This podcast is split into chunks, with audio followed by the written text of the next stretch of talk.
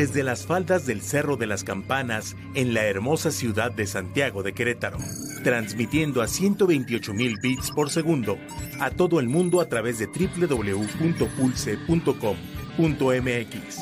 Esto es Pulse Radio. Conecta distinto. Un producto de Pulse Network Media.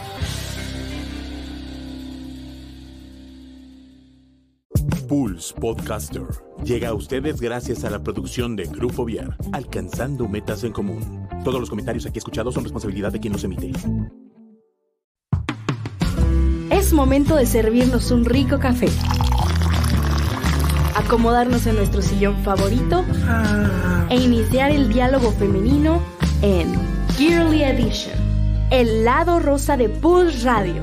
Bienvenidos.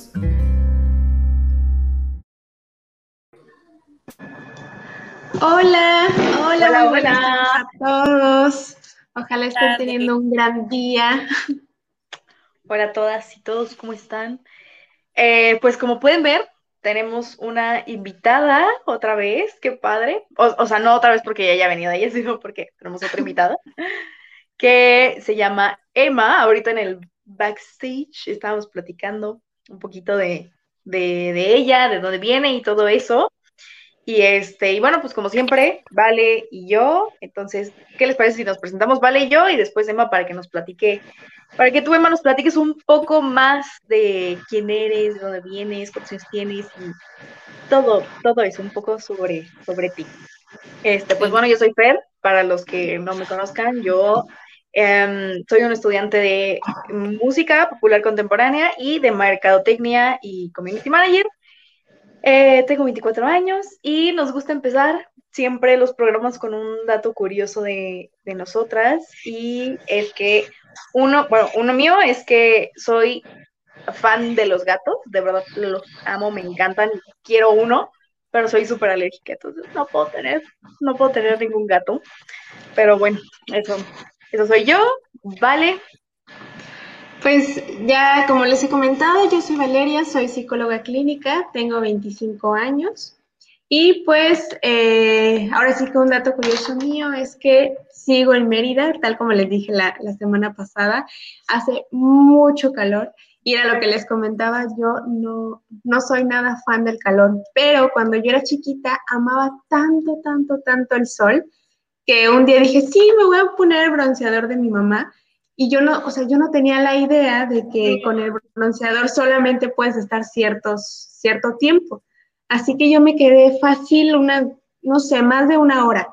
El chiste es que tuve quemaduras súper fuertes y a partir de ahí ya, o sea, dije, no vuelvo a ponerme a, a, broncearme.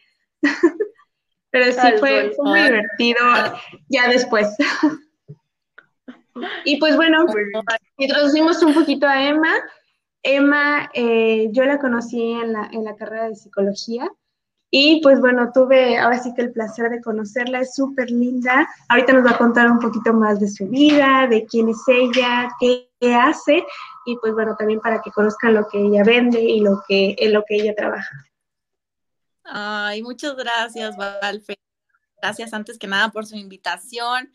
Eh, de verdad me da mucho gusto y qué padre que, que hagan este tipo de cosas entre mujeres es lo más importante. Pues bueno, cuéntanos un poquito, Emma, eh, a qué te dedicas, qué te gusta hacer, qué es este, ahora sí que lo que más disfrutas. También un dato que también ahorita nos va a comentar.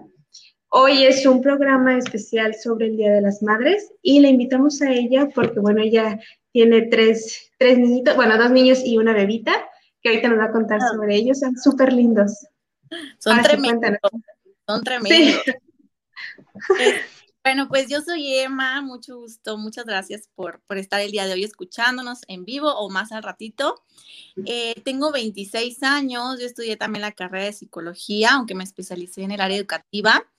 Eh, soy mamá de tres niños, bueno, dos niños y una niña, Humberto de 7 años, Emiliano de 4, Isabela que ya va a cumplir dos años que cada uno con su mundo, totalmente son mundos diferentes. Para mí es ir un planeta diferente cada vez que, que, trabajo como a profundidad con ellos, ¿no? La relación que tenemos es un planeta pero todos en el mismo universo. Y aparte tenemos eh, varios emprendimientos, uno de ellos es sobre cacao, y aparte tengo un proyecto personal de un podcast que se llama Buscando Sentidos con Emma López, que lo acabo de empezar literal hace poquito. Y este, y bueno, en mi Instagram también, que se llama Buscando ese por Emma López. Ahí me pueden encontrar. Mucho gusto. Qué padre. súper. Ay, qué padre. Pues bueno, cuéntanos, si quieres más al ratito nos cuentas sobre ese proyecto. Ese yo no lo conocía, entonces estoy como interesada en saber. Y pues bueno, eh, cuéntanos un poquito sobre cómo ha sido todo este trayecto que has tenido de, de ser mamá. ¿Cómo fue la primera vez que te enteraste sobre esto? Bueno, es que es bien chistoso porque yo fui mamá muy joven yo tenía 18 años cuando me enteré que estaba embarazada. Entonces, eh, pues sí, fue todo un tema, o sea, fue una aventura completa, fue eh, eh, complicado porque con cada hijo, cuando tienes más de un hijo, siempre con cada hijo se vive, diferente, ¿no? El proceso del embarazo, cómo te enteras y, y de verdad que sí fue todo un reto, pues a los 18 años estaba estudiando la universidad en Guadalajara, y me acabo de ir a estudiar, pues mi familia se infartó literalmente. me acuerdo muchísimo que cuando mi mamá se, se enteró, eh, lo primero que me dijo, tu papá se va a morir, se le va a dar un infarto y se va a morir. Yo así de... Eh, fue, fue complicado, pero la verdad es que hoy puedo decir que, que si no hubiera sido por esa experiencia, mi maternidad hubiera sido totalmente distinta. Fue de gran aprendizaje haber tenido un hijo tan joven, la verdad. Sí, me imagino. Y aparte, pues, pues qué padre. O sea, bueno, es bueno, no sé. Yo estaba pensando el otro día que eh, siento que ser mamá, cuando quieres ser mamá a cualquier edad, está padre. Porque ahorita, bueno, lo tuviste a los 18 y vas a estar súper joven para verlos crecer a los tres toda tu vida y tienes muchísima energía y como que todo esto de la juventud, ¿no? Y va a llegar a un punto, no sé, a, qué edad, como tipo cuarenta y tantos, cincuenta, que vas a decir, bueno, ya, ellos ya están en universidad, ya este, estoy como en otra etapa y estoy muy joven todavía y puedo disfrutar como, como esta fuerza, esta vitalidad, esto todo. Y creo que también como disfrutar a lo mejor la juventud y ser mamá a los 30, ponle, también está padre porque disfrutas tu juventud. Entonces creo que, creo que ambas, ambas em, pues opciones tienen su cosa muy, muy padre. ¿Y, cómo fue? bueno, yo cuando platicaba con Val le decía, tengo muchas dudas, o sea, como de, ¿qué, ¿qué, se siente? O sea, más que nada ya cuando vas a dar a luz, ¿cómo, cómo fue tu primer, primer parto? o sea, ¿estabas nerviosa? ¿Te agarró de sorpresa? ¿Ya lo tenías planeado? ¿Cómo fue? Y es que sí, fue con mucho miedo, es que cada proceso es bien distinto. Y cuando yo, pues que platicándole un poco este contexto, platicándoles, pues estaba muy chica y entonces a mí lo primero que me dio fue mucho miedo, o sea, yo tuve trabajo de parto 12 horas y yo estaba necia, emberrinchada que quería tener parto natural porque era lo que yo había leído y eso era tenía que ser porque tenía que ser, ¿no? Entonces, em, pues sí fue de mucho miedo, tuve muchísimo dolor, de verdad. Eh, el parto es algo maravilloso porque yo estoy segura que me dio un tipo de amnesia porque fue tanto el olor que yo me acuerdo que juraba, decía, nunca me voy a volver a tener otro hijo. O sea, si esto se siente para ir, por favor, ya no, o sea. Y, después, o sea, prueba está que se te olvida que ya tengo dos más, ¿no? Pero eh, sí, fue, este, eh, fue de mucho aprendizaje. Para mí, mis tres embarazos y mis tres partos han sido totalmente diferentes. Y y es impresionante cómo el cuerpo, aunque sea el mismo cuerpo y sea el mismo proceso, por ejemplo, del embarazo, reacciona diferente. Cada cuerpo, cada hijo es diferente, o sea, es un contexto totalmente, pues sí, o sea, especial, pues. Y con Humberto me tocó de mucho miedo, tuve muchísimo dolor. Mi, eh, Humberto, mi esposo, estaba terminando su semestre en la Ciudad de México porque él también estaba estudiando y como se adelantó, pues no pude estar. Y me acuerdo que estaba mi papá y mi mamá poniéndome así agua caliente en la espalda. Y yo me acuerdo que estábamos en el hospital y yo estaba así gritando como loca, yo siento que decían los demás del hospital, esta le están matando. Y me acuerdo que mi papá me agarraba la mano y me decía, ya, aguántate, tú puedes, eres fuerte. Y dice mi mamá que yo lo vi con una cara de, cállate, o sea, no me hables, de verdad. Y ya mi papá se volteó y como que, ay, respira, respira. Pero sí, es, es un proceso, pues, bien diferente para cada persona. Ay, no mames. Pero, pero sí, o sea, la que eh, es toda una aventura tener un hijo, literalmente. Sí, imagino. Sobre todo, bueno, con Humbertito, eh, lo que recuerdo sí fue como este proceso más de seguir todo, todo lo que sucedía, todas estas, eh, ir al doctor, todos los ultrasonidos. ¿Cómo cambió con los otros dos? ¿Fue un poquito más ya de seguridad de ti misma? ¿Ya conocías como tu cuerpo o, o hubo cambios que no, nunca habías experimentado? Sí, mira, es algo que a mí me gusta mucho platicar porque cuando yo me embaracé de Humbertito, pues como les digo, estaba muy chavita, muy inmadura, por supuesto, todavía digo, estoy muy joven y me faltan mil cosas por aprender, pero en ese momento estaba todavía más inmadura y yo quería hacer todo perfecto porque así quería que fuera, o sea, quería que fuera parto natural, que fuera todo súper natural, que no comiera nada de eh, grasas conservadores, envasados. Eh, me cuidé muchísimo, eh, me acuerdo que no tomaba nada más que mis vitaminas, me alimentaba súper bien, tenía reposo, eh, las citas así cuadraditas como eran. Y cuando nació también fui muy, este, de que, em, de que no, que no lo cargara tanto, porque como todo lo que te dicen, ¿no? Eh, cómo tienes que ser. Y la verdad es que fue súper estresante para mí.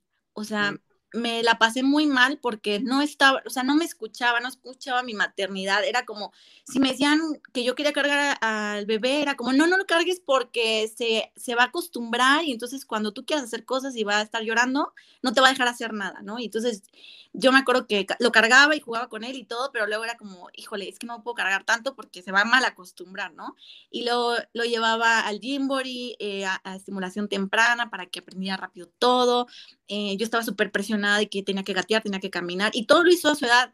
Pero lo chistoso está que justamente cuando tenía dos años, que bueno, eso es algo que muchas personas saben, es que Humbertito lo diagnosticaron con autismo y fue muy fuerte porque era, con el que más tuve, fui más como más cuadrada, como más seguir lo que debería ser una mamá. Y, y de verdad es que no, o sea, pues no hay regla, tú tienes que seguir lo que tú como mamá sepas que es lo mejor para tu hijo, porque la única persona que tiene esa conexión con él eres tú. Y claro que escuchar los consejos con humildad y sobre todo con mucho amor, porque las personas que nos lo suelen decir siempre son nuestras madres, nuestras madres, eh, ya sea directas o indirectas, como las suegras, nuestras mamás, nuestras abuelas, las tías, las amigas que también están maternando, pues te lo dan con todo el amor y todo el cariño, ¿no? Em, y uno tiene que aceptarlo así, porque así yo me imagino que con esa intención se da.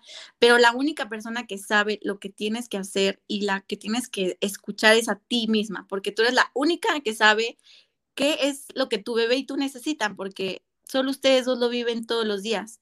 Entonces, eh, a mí me quedó muy claro con mi primer hijo y fue lo que traté de hacer con el segundo. Y, y bueno, pues hasta ahorita ahí voy aprendiendo. Ay, qué bonito. Sí, y más que, nada, ah, sigue, sigue, dale. Que, bueno, tienes a dos niños y la última fue Isabela, fue este, una niña. ¿Cómo fue ese cambio de, ha sido distinto educarla o ha sido distinto como todo este proceso? Mm, pues la verdad es que em, nuestros patrones de crianza con mi esposo y conmigo, con los dos es idéntico en cuanto a reglas, eh, pues sin límites, exactamente lo mismo. Lo que sí he notado em, en cuanto a que niños y niñas, pues es que Isabela, pero yo creo que es más bien no tanto porque sea niña, aunque yo sí sé que las mujeres somos más inteligentes o más rápidas para aprender ciertas cosas, pero es que ella he aprendido cosas de verdad rapidísimo, tiene año, 11 meses y ya habla. O sea, es algo que oh. a mí me impresiona mucho y además copia rapidísimo, es muy intuitiva. Eh, por ejemplo, ella ve a su hermano estresado o enojado y ella va y le dice, calma Humberto, calma, como diciendo, ya ahorita se te pasa. y está muy chiquita. Sí, eh, eso sí he visto que ella es mucho más intuitiva y más cuidadosa que los hermanos, eh, aunque está muy chiquita, pero yo creo que es un poco porque ya es la tercera y pues ni modo, es lo que le queda defenderse de, y aprender rápido. Claro. Qué padre. Ay, qué bonito. Y bueno, siento que hay algo que, em, no sé, como que muchas mamás no hablan, pero sobre la transformación del cuerpo durante el embarazo. ¿Cómo fue tu proceso? ¿Cómo, cómo, pues no sé, o sea, obviamente te ves y dices, estoy gorda, pero bueno, eso es lo que veo que algunas amigas o conocidas que tienen bebés han dicho como es que estoy gorda, pero pues no estás gorda, o sea, estás creando vida. ¿Qué, ¿Cómo es eso ese proceso, esa emoción, eso, ese sentimiento? No me lo imagino. Creo, creo, que no nos lo vamos a imaginar hasta que si queremos y algún día pasa estemos en ese, en ese punto, pero ¿cómo fue para ti? Sí, pues es, ese es un tema muy importante porque el cuerpo cambia y así como cambia tu cuerpo, cambia tu mente. Yo estoy segura que el mommy brain sí existe, o sea, sí cambia tu cerebro porque eh, cuando tú te embarazas y te das cuenta que y decides ser mamá, decides continuar con tu embarazo y ser mamá, eh, sí, todo cambia, es que es un, es impresionante, pero Em, es importante mencionar que el cuerpo es nuestro vehículo y es nuestro hogar aquí en la tierra. Y así como nuestra casa la adornamos con mil flores y luego construimos un cuarto arriba o podemos cambiar el, la terraza y la, la tuneamos, el cuerpo también, o sea, conforme habitan personas en nuestro cuerpo, que primero estamos nosotras mismas, pero viene un alma, viene nuestro hijo, viene a, o sea, a hacer un espacio en ti, y a, vivir en ti y entonces a través de ti viene, ¿no? Obviamente tu cuerpo nunca va a ser el mismo, pero no por eso significa que sea peor o mejor.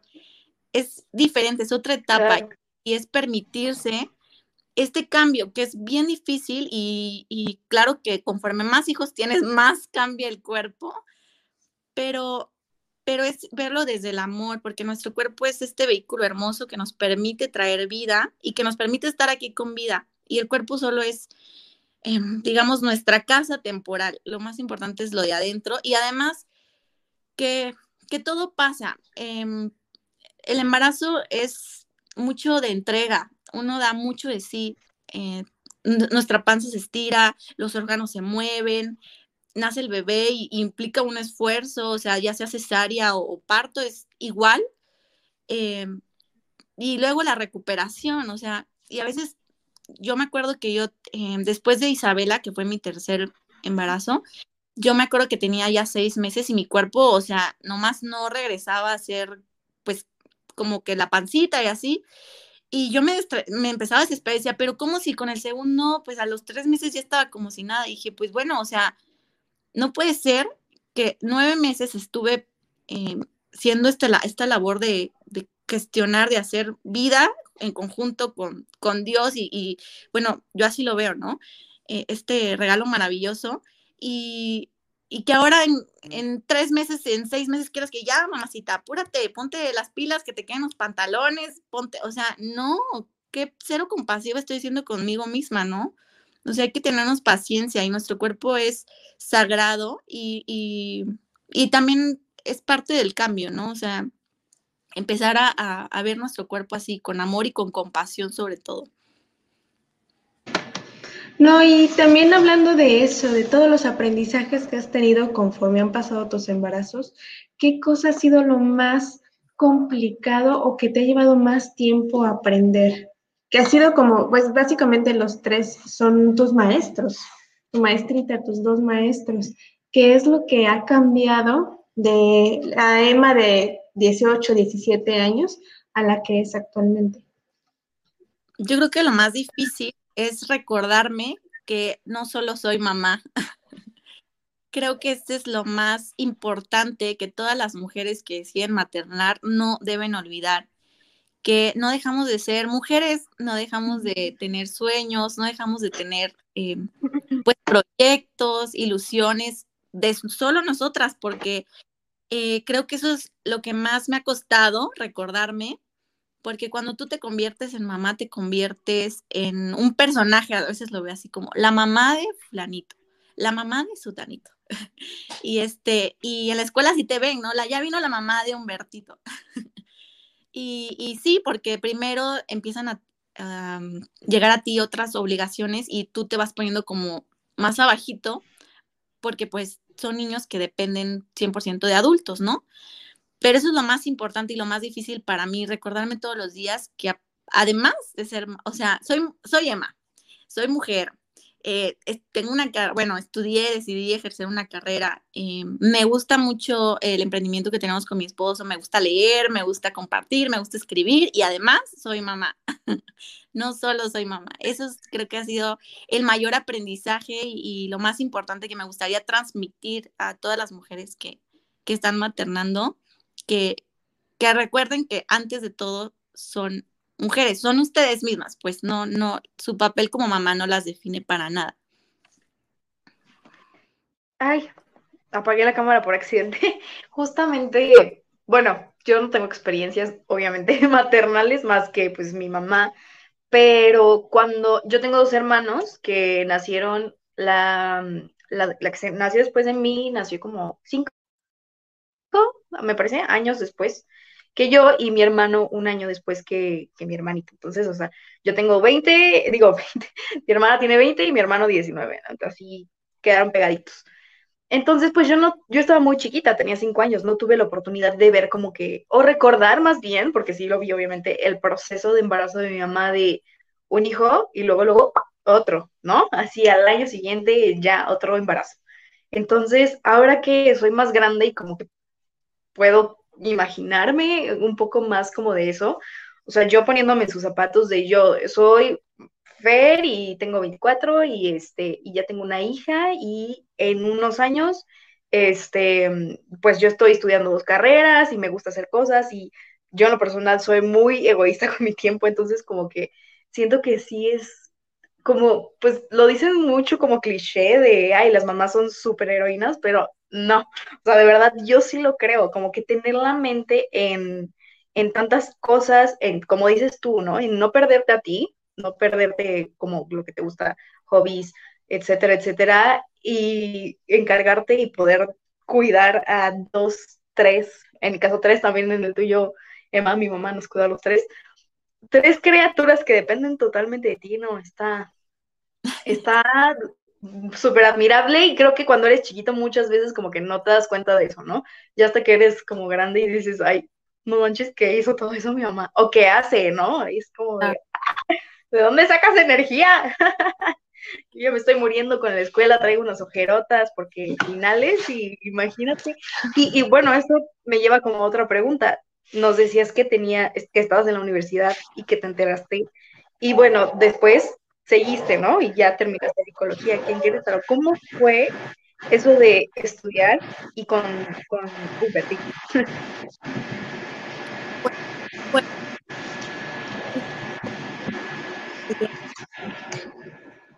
Ay, no, perdón, perdón, perdón, era mi celular. Este, pues a Val te tocó justamente también eh, un poco de esa parte. Yo en verdad tenía dos años y medio y luego me embaracé otra vez en la universidad. Llevé a, mi hijo Emiliano al salón de Paraguay porque en mi, en mi salón me tocaron maestros increíblemente humanos y con toda la extensión de la palabra, o sea, que de verdad eran personas que que, hablaban con el ejemplo, ¿no? Em, yo agradezco muchísimo a la UAC porque tuve la oportunidad de tener maestros que me permitieron llevar a mi hijo, a Emiliano, bebé al salón.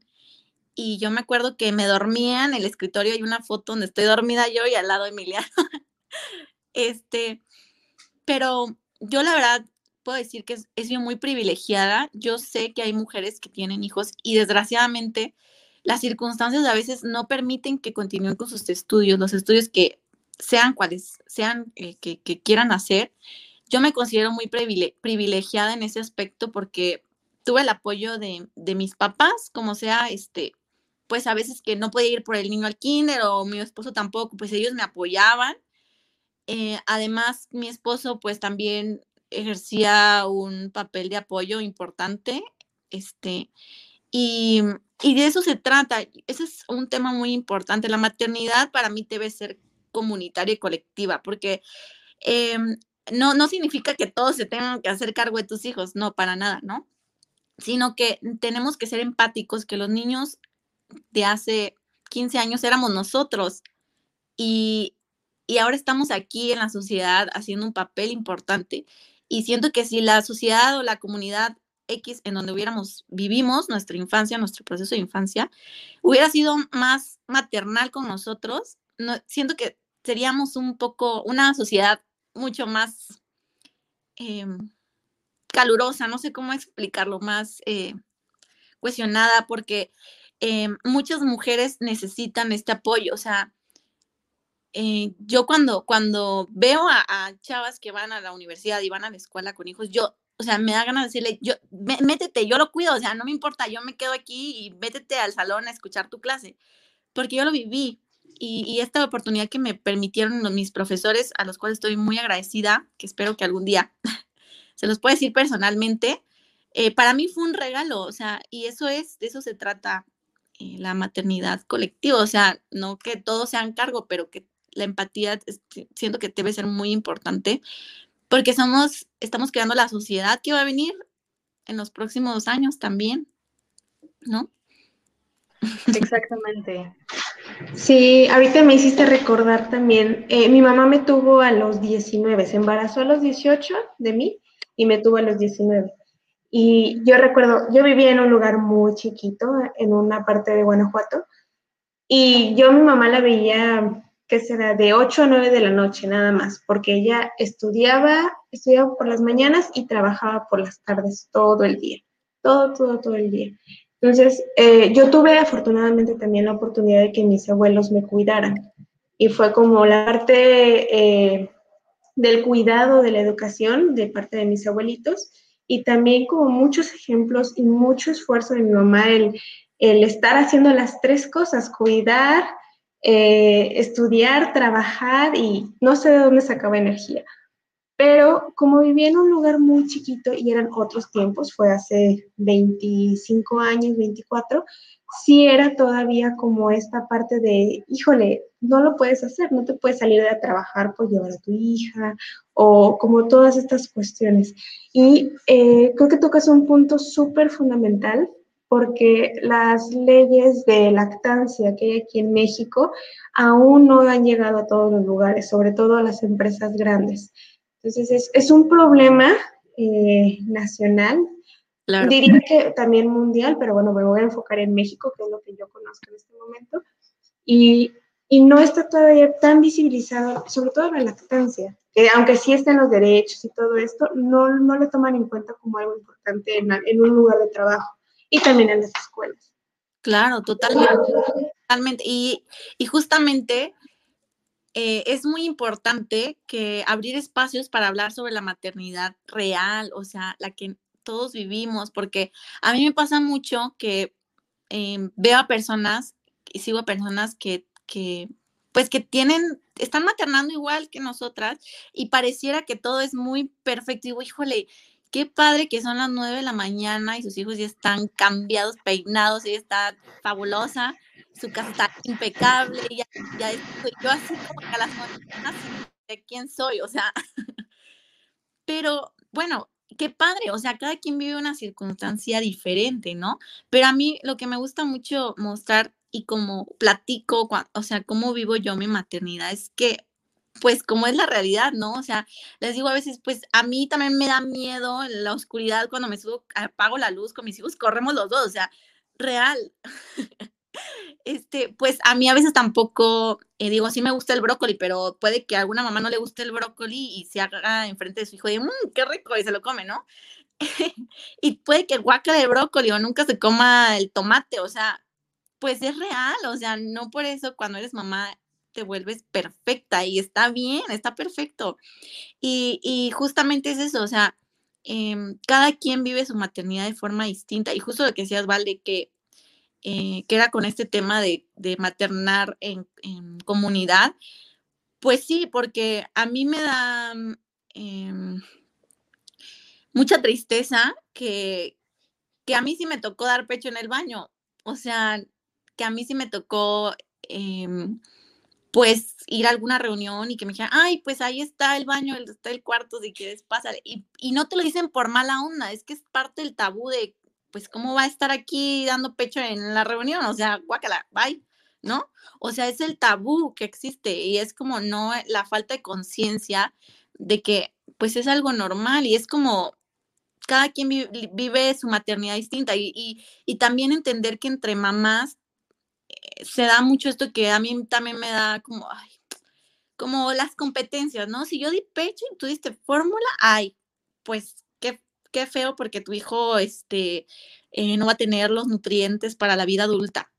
Y si fue parto y tú tuviste cesárea, ay, pues qué triste porque, híjole, pues no puede rezar el tiempo, pero hubiera sido parto, hubiera estado padrísimo. Es como, a ver, o sea, tú no sabes si esa mamá le está dando fórmula porque no le pudo bajar la leche o porque no quería dar pecho, era súper incómodo y no se adaptó, o sea, o porque tuvo cesárea porque, mm, pues, ese día era el que tuvo que adelantar su, parto y, tú no, o sea, no te importa para empezar, ¿no? Pero es que es como mucho vivimos en esta competencia de quién hace mejor las cosas y no, o sea, cada quien con su contexto, con sus recursos hace lo mejor que puede y hay que ser comprensivos con eso y justamente eh, ser inclusivos, porque una mamá que decide dar pecho su hijo hasta los dos años está igual de bien que una que decide hasta los seis. Cada quien sabe qué necesidades tiene su hijo, ¿no? Y, permitirnos estos espacios y sobre todo estar abiertos a compartir estos espacios para, para las mamás que, que ya la tienen bastante difícil, que las tenemos a veces muy difícil porque la sociedad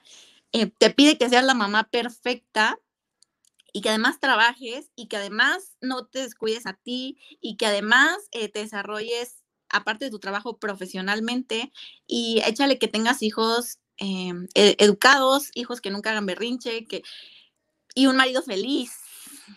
O sea, es como, ¿por qué? O sea, ¿en qué momento todo el mundo puso eso sobre la mujer y la maternidad? Porque cuando te vuelves mamá es cuando más te lo cargan. Es como, ahora eres mamá, ahora tienes que ser perfecta. Es como, ¿por qué? No, o sea, no, somos, seguimos siendo mujeres, seguimos teniendo miedos a tales películas, nos sigue dando asco comer tal comida, eh, pues a veces no está bien, no te quieres arreglar, a veces sí le vas a hacer caso a tu hijo y vas a llorar o vas a llorar con él en el rincón del castigo, porque pues seguimos teniendo sentimientos, ¿no? Y eso es importante visualizarlo porque eh, lo que vemos o lo que nos muestran es a mamás personas perfectas con superpoderes y a veces uno se siente que deberías tenerlos, pero no los tienes, ¿no? Y, y está, yo agradezco muchísimo, eh, mucha gente que se acerca a mí y me dice, oye, Emma, qué padre, ¿cómo le haces con tres hijos? Y, y es como, ni yo sé, o sea, no me pregunten, ni yo sé, pero pues uno hace lo mejor que puede con sus recursos, ¿no? Sí, creo que lo pones, lo ejemplificas perfecto, porque de verdad es generalmente la queja que hay de, de verdad no me vean como perfecta. Y muchas, muchas mamás que he visto sí traen esa carga de, no puedo decir que la maternidad a veces también es difícil, o sea que estoy estresada, cansada, enojada y no lo puedo expresar. Y es algo, tocaste el tema como perfecto, porque en serio, es, es, es algo que está completamente invisibilizado y que el decir eh, que el Día de las Madres o que o la madre en general es todo amor, es todo esto, pues no, hay que, hay que ir abriendo esos espacios, aperturarlo para que también las mujeres tengan, como mujeres primero, tal como dices, el expresarse. Claro, total. Y, es, y y entender que cada quien hace lo mejor que puede con sus recursos, que la culpa es como una sombra aquí en las mamás, que te duermes y te levantas con ella todos los días. Y yo sé, yo sé ese peso de la culpa. cuando mi hijo lo diagnosticaron con autismo, yo así la sentí todavía más grande, ¿no? Y con mi hijo Emiliano, que es hiperactivo y está todo el día del tingo al tango, así también, mi culpa. Y, y Isabela, que, que también pues tiene sus, pues sus necesidades y me exige ciertas cosas que a veces yo estoy como, ay, ¿cómo se lo doy? También estoy así, o sea, es que está impresionante, o sea, eso es lo que más siento como más, que detrás de, del ver como, ay, las mamás perfectas, siempre te entra culpa, es como, híjole, pues esos niños ya están peinados a las nueve de la mañana y los míos están en pijama comiendo cereal, o sea, qué horror, qué mamá soy, ¿por qué los niños están en pijama? Ya deberían estar perfectos cambiados, ¿no? Por ejemplo, en un sábado. Y es como, pues te da culpa porque piensas que lo que están haciendo las demás mamás es mejor que lo que tú estás haciendo. Pero no, cada quien hace lo mejor que puede con sus recursos y sus circunstancias. Y cuando tú entiendes que, que las mamás eh, justamente vivimos todas con, con, culpa y que la culpa no sirve para nada, nada más te hace ir así, eh, más, te hace ir más difícil a donde tienes que ir porque al final vas a tener que ir como que, ay, te hace respirar y decir que está bien que tus hijos estén descalzos, está bien que tus hijos no se bañen dos días porque de verdad no se pudieron bañar, no se pudiste bañar, o sea, está bien, no pasa nada un día que no se bañen, un día que estén descalzos, un día que se levante con el moño así, que vaya al, o sea, no pasa nada. Lo más importante es que tú, eh, quitándote la culpa, te permite estar más presente, te, te permite estar más em, consciente de ti, porque empiezas a hacer las cosas por, por, por, perdón, empiezas a hacer las cosas que realmente te funcionan a ti y no lo que tú piensas que tienes que hacer o cumplir, porque entonces ahí es cuando realmente dices, ay, pues a mí me funciona, eh, no sé, cuando mi hijo está viendo la tele, porque ve la tele, estar con él abrazándolo y eh, haciéndole cariñitos en la mano y ahorita cada vez que ve la tele es, mamá, siéntate aquí, ¿no? Pues eso, o sea, es, estamos haciendo algo que cualquiera te diría, no, no le pongas tele, que no vea la película, o sea, pues bueno, a mí me funciona y es nuestro momento para estar sentados los dos viendo la tele, haciéndole piojito y cariñitos en el pie, ¿no? Entonces, eso te quita muchísimo, te da mucha libertad y, justamente te permite ser la mamá que tú tienes que ser, porque es la mamá que necesitan tus hijos. Eso es lo más y lo más rico que puedes experimentar en la maternidad. Permítete ser tú la mamá que tus hijos necesiten, no la que todo mundo te dice que tienes que ser.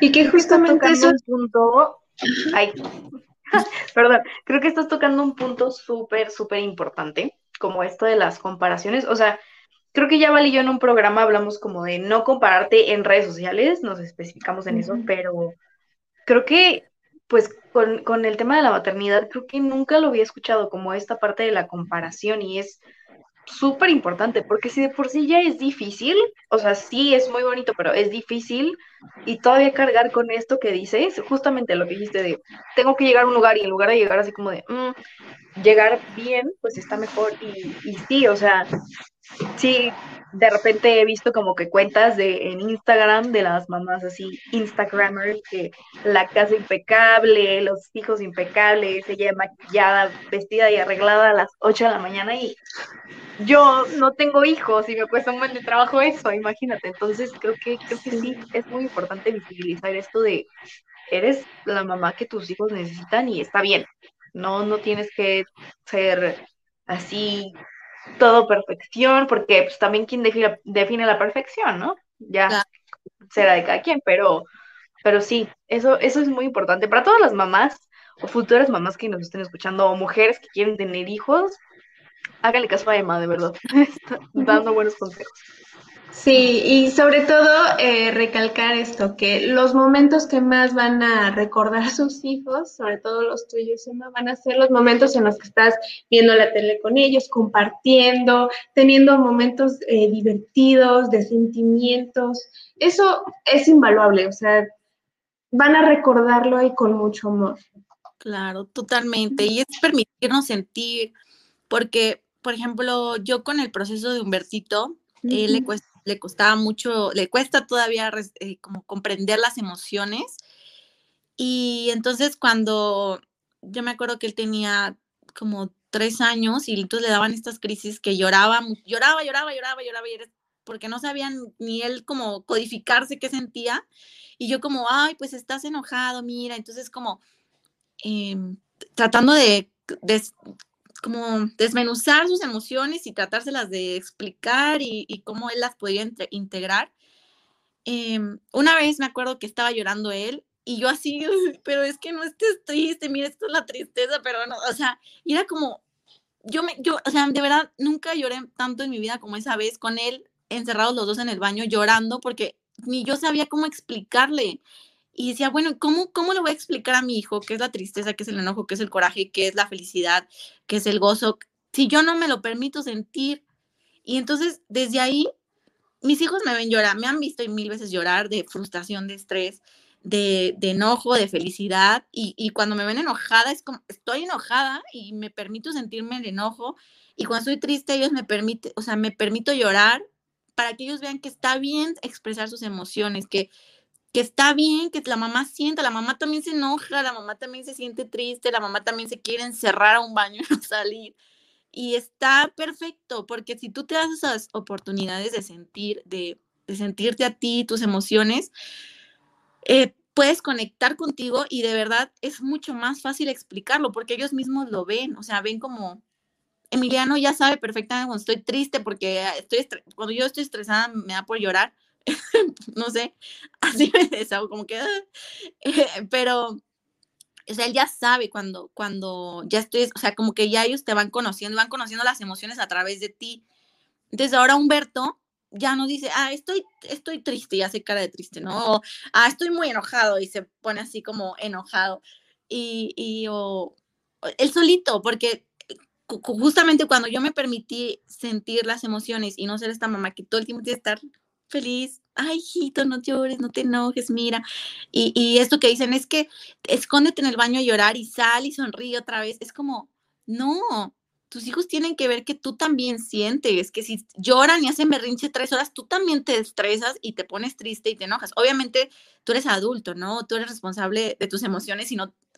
Es lo, lo, lo que estaría bien es que no te sientes a llorar con él, ¿no? Pero pero bueno, o sea, si a ti te sirve una vez llorar al lado de él y, desahogarte, está perfecto, ¿no? Porque eso le permite a él ser consciente que tú también tienes emociones y tú ser consciente de las tuyas para que las puedas ver en tu hijo, ¿no? Entonces, esto de, sentir es muy importante porque, porque es la forma de conectar. Yo estoy, es, para mí ha sido el mejor, la mejor cosa que he hecho para mí, aparte de, de, bueno, los demás, lo demás que les he contado, porque eso es lo que me ha permitido ver y hasta reconocer más fácil en ellos cómo están, cómo se sienten. Porque sí, sí, es, es, es un trabajo difícil. La maternidad no es rosa, es gris, negro, morado, verde, azul, de todos los colores. Y este, y, y, así hay que verla, porque es parte, es parte de, de, vivir. Y todos los que nos presuman que la maternidad es solo rosa, híjole, pues no se casen con eso porque van a comparar y decir, pues la mía no es así, porque la realidad es que no, es de todos los colores. Y, cuando lo empiezas a ver así, es como, ay, qué padre que, que puedo ser yo y, saber lo que me funciona a mí con mis hijos y, sentir que, que, puedo sentir también tristeza. Está bien, o sea, está bien. Y, y yo eso es el mejor consejo que puedo darles, que permitan ustedes sentir para que también puedan enseñarle a sus hijos que está bien llorar, reír, cantar, estresarse, es parte de la vida. Ah, pues está excelente lo que nos has comentado, está muy bonito. De hecho, eh, para comentarles a todos los que nos estén escuchando, Emma de vez en cuando sube en Instagram a veces, bueno, no todo el tiempo, pero las veces que yo he visto que sube publicaciones es sobre el autismo, sobre información súper relevante sobre la maternidad. Entonces, de verdad, eh, ya ahorita nos va a decir cuáles son sus redes sociales, pero eh, ahí sube información que de verdad deberían de verla. es muy informativa y tal como lo comenta ahorita, como lo ha comentado, es lo que ella va explicando día con día gracias, Val. Sí, cuando gusten. Ay, qué padre. Eh, comparto un poquito de lo que es mi día a día con tres chamaquitos rebeldes. Sí, sí, porque he visto, hay veces que sube sus historias y de todos, no sé, están haciendo algo con pintura ah, y todos llenos de pintura o las travesuras o cuando hacen galletas. Entonces yo me divierto mucho con esas historias porque es como, órale, de verdad los deja expresarse como puedan. Y eso, esa situación de dejarlos expresar también es una manera de creatividad que en un futuro les van a ayudar para saber hasta sus límites, las cuestiones manuales, movilizarse, toda la cuestión corporal. Claro, totalmente, totalmente. Sí. Pues bueno, eh, y ahora sí nos quedan unos 15 minutitos del programa. También me gustaría como eh, hacer énfasis en... Emma tiene una, una marca de, de cacao. Hace poquito me gané uno en un giveaway y estoy fascinada, de verdad. No me he podido terminar ese porque lo estoy así como poquito, poquito, poquito. Cuéntanos un poco también de sobre lo del cacao que tienes. Ay, muchas gracias, Val.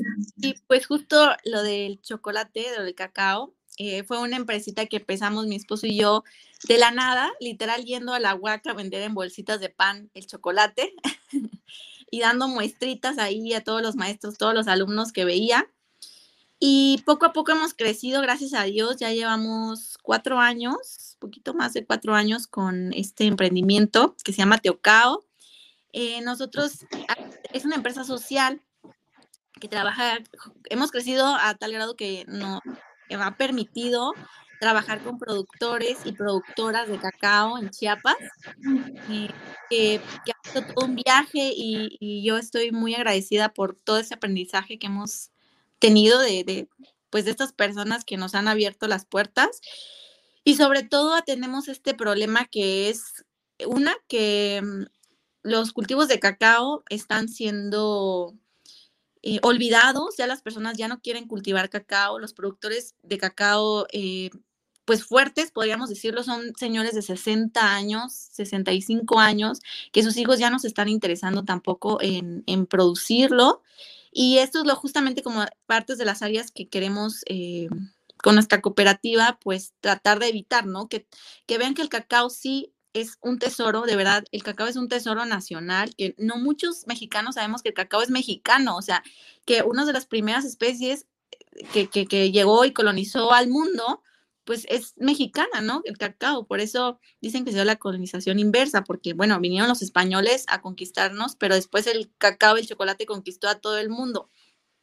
Y, también tratamos de hacer este comercio justo con las productoras y los productores y además hacemos trabajo con eh, mujeres artesanas chocolateras que hacen el, chocolate metateado, que es un arte manual de cómo transforman el polvo del cacao cuando lo hacen polvo y lo metatean a las unas barritas de chocolate, que nosotros lo que hacemos es pulverizarlo para mayor practicidad, pero, pero pues ahí está el sabor, ¿no? De la tradición mexicana y bueno, pueden encontrarnos en, Instagram como Teocao-bajo o en Facebook como Teocao Cacao. Ahí les compartimos mucho más de lo que hacemos. Este, son productos de cacao 100% natural, no llevan nada, nada, literal, más que el cacao pulverizado y piloncillo, que también viene de una cooperativa de Trapiche en San Luis Potosí. Y tenemos desde granos de cacao, eh, tostado, las nips, eh, cacao garapiñado, cacao en polvo, de los sabores que quieran, con cardamomo, con canela, con vainilla, en todos los porcentajes, barras de cacao y pues bueno, lo que gusten, nosotros estamos a sus órdenes, impartimos talleres de cacao, de cata de cacao, eh, para que aprendan a hacer bebidas prehispánicas, bebidas contemporáneas y bueno, es todo un mundo que, que algún día espero que se animen a, a, a entrar en él y con todo gusto, ahí cualquier duda que tengan nos pueden contactar. qué padre, yo encantada. Es más, debería de, de irnos, ¿vale? Ir a un curso de esos y que la poner pues grabar y hacer como todo el experimento. Ay, creo que me trabé. Un poquito, pero sí, sí, este, el día que quieran, cuando nosotros estamos con puertas abiertas a, a, a, invitarlos. El día que quieran a tomar un taller, nosotros felices. Sí, qué padre. Y ahí hacemos todo, toda la grabación del proceso de cómo nos va. Ay, qué padre, la verdad. A mí me encanta todo esto como de la cultura maya y todo eso. Entonces, ah, eh, bueno, en cuanto empezaste a hablar me llamó la atención porque también amo el chocolate, el cacao y todo. Y este, pero ahorita que dijiste esto de, de las bebidas prehispánicas, yo dije, no, si ya estaba dentro de probar los talleres, ahora soy el doble. Entonces sí, yo encantada. Qué padre, sí, el día que quieras ver, con muchísimo gusto. Va, que va. Ay, qué padre. Bueno, pues no sé si quieras dar unos comentarios finales. Eh, ¿Cómo te sentiste? ¿Quieras dar algo, algún otro tip para todas las mamás, sobre todo que, sobre, todo las mujeres que en algún momento quieran ser mamás? También pues, sería importante que nos dieras algún tip. pues antes que nada quiero agradecerles a Feria Tibal por invitarme. Eh, cuando quieran, de verdad, con muchísimo gusto. Pues yo estoy feliz de compartir, es algo que amo, me encanta compartir mi experiencia. Y también los quería, les quería platicar que me pueden encontrar en También Buscando Ese por Emma López, que es como un nuevo proyecto personal, justo en este proceso de no olvidarme de mí. Claro. mi primer episodio de podcast que se llama El día que todo tuvo sentido. Espero lo puedan escuchar, está ahí en Instagram, en el link, para escucharlo. Y bueno, ahí les voy a compartir mucho más información, eh, pero sobre todo, eh, lo más importante que yo puedo, el mejor consejo que puedo dar es que se escuchen, que primero están ustedes, primero están ustedes, llámese como se llamen, primero está Emma, después está lo que le gusta hacer a Emma, después está eh, su desarrollo personal, su desarrollo espiritual, su desarrollo emocional, porque si todo eso no está bien, lo profesional queda a un lado, puede que no te desarrolles en nada profesional, pero si eso no está bien, no vas a poder estar bien tú, no, va a poder, no vas a poder estar presente para tus hijos, pero sobre todo para ti, ¿no? Y también, este, pues, eh, invitarlas a que, a que se permitan sentir y que no se comparen, y que disfruten su maternidad única y repetible porque así es, vivanla como lo especial que es, lo, lo, lo, lo único y lo especial e irrepetible que va a ser la maternidad que tengan tú y tu hijo. Exacto, qué bonito. Y muchas, ¿verdad? Muchísimas. Sí, qué padre. ¿Cómo, Aquí ¿cómo nació? tenemos un comentario de Luis O.A. que dice, excelente tema. Muchas gracias, Luis. Gracias, Luis. Perdón, ¿Qué decías? Sí, que nos cuentes también un poquito de cómo fue que se te ocurrió hacer el podcast, que dices que vas comenzando. Eh, cuéntanos más también para poderlo publicar en otros, darle más promoción en este espacio y que llegue a más personas sobre todo. Ay, muchas gracias. Pues sí, es justamente esto, eh, algo que es muy de Emma, es que yo escribo desde que tengo uso de razón. Desde los tres años yo creo que ya quería escribir. Desde que estaba en tercera de primaria, literal tenía un diario y mi maestra me, me felicitaba.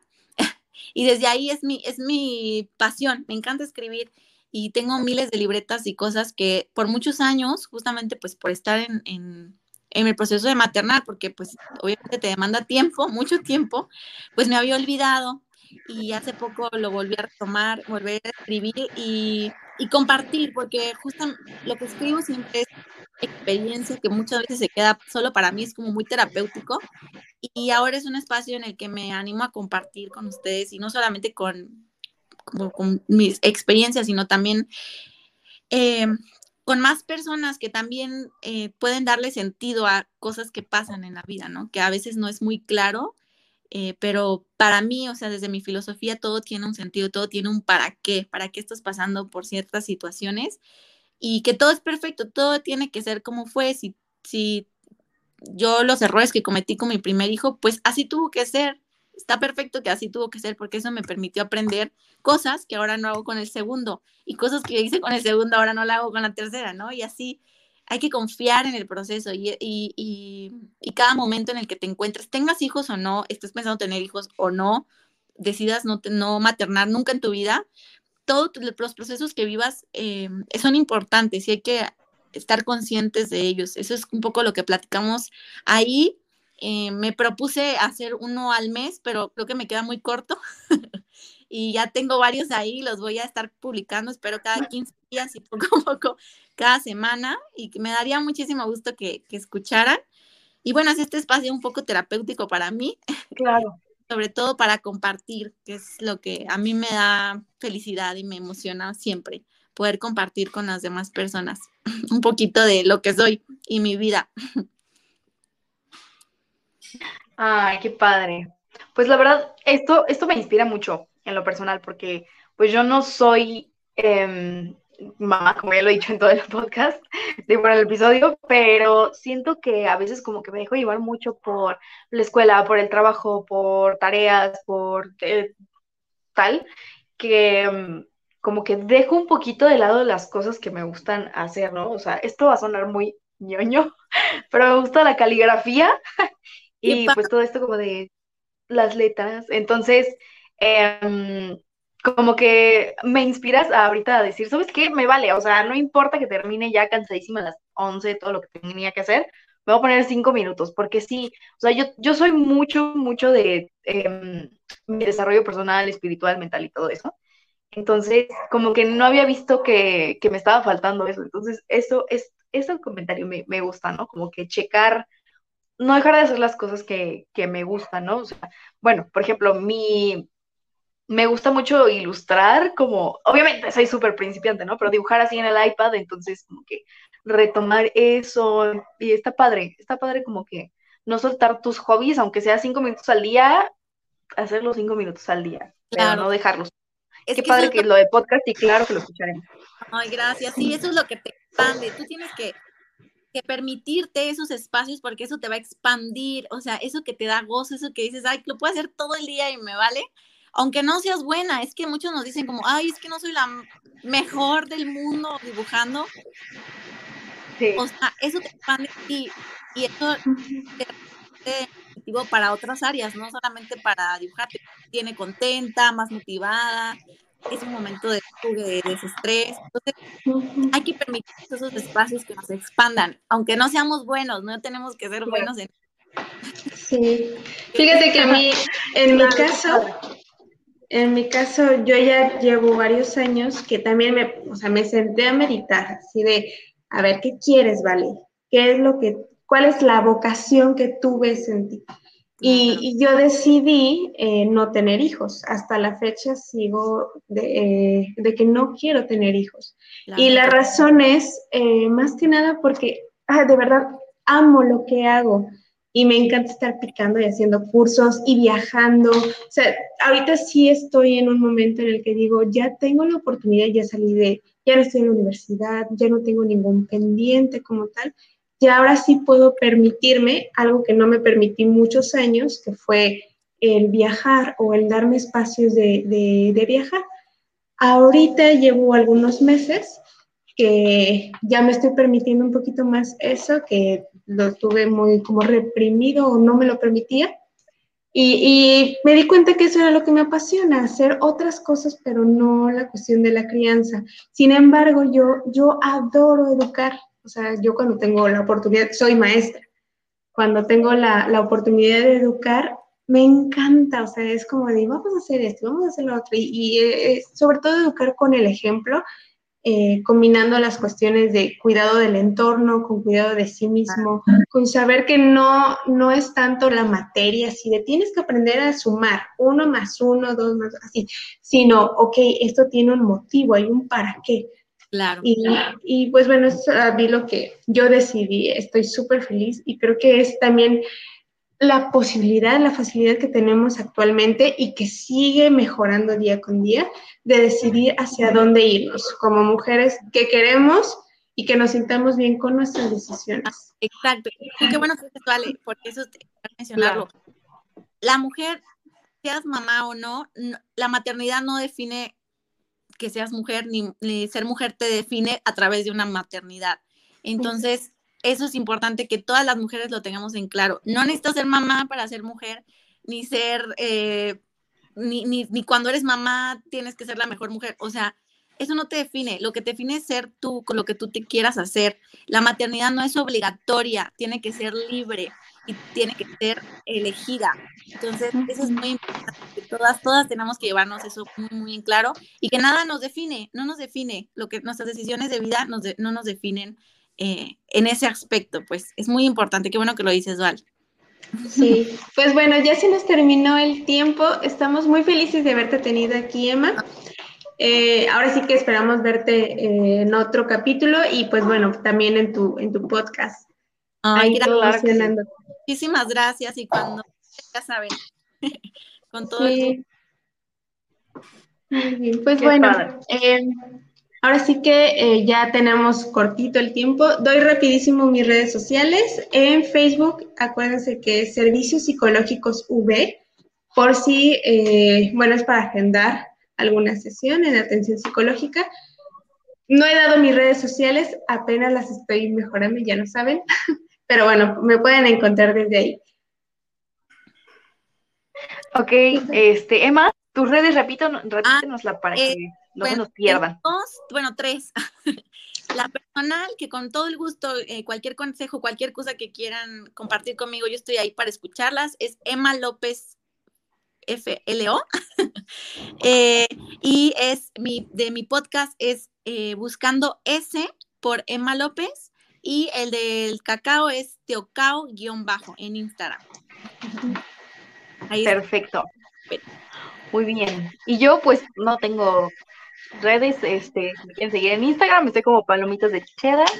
Y bueno, pero no, no se olviden de seguir las redes sociales de Gearly Edition, de, de Pulse Network Media. Ahora sí, ya en todo, ya estamos como Pulse Network Media.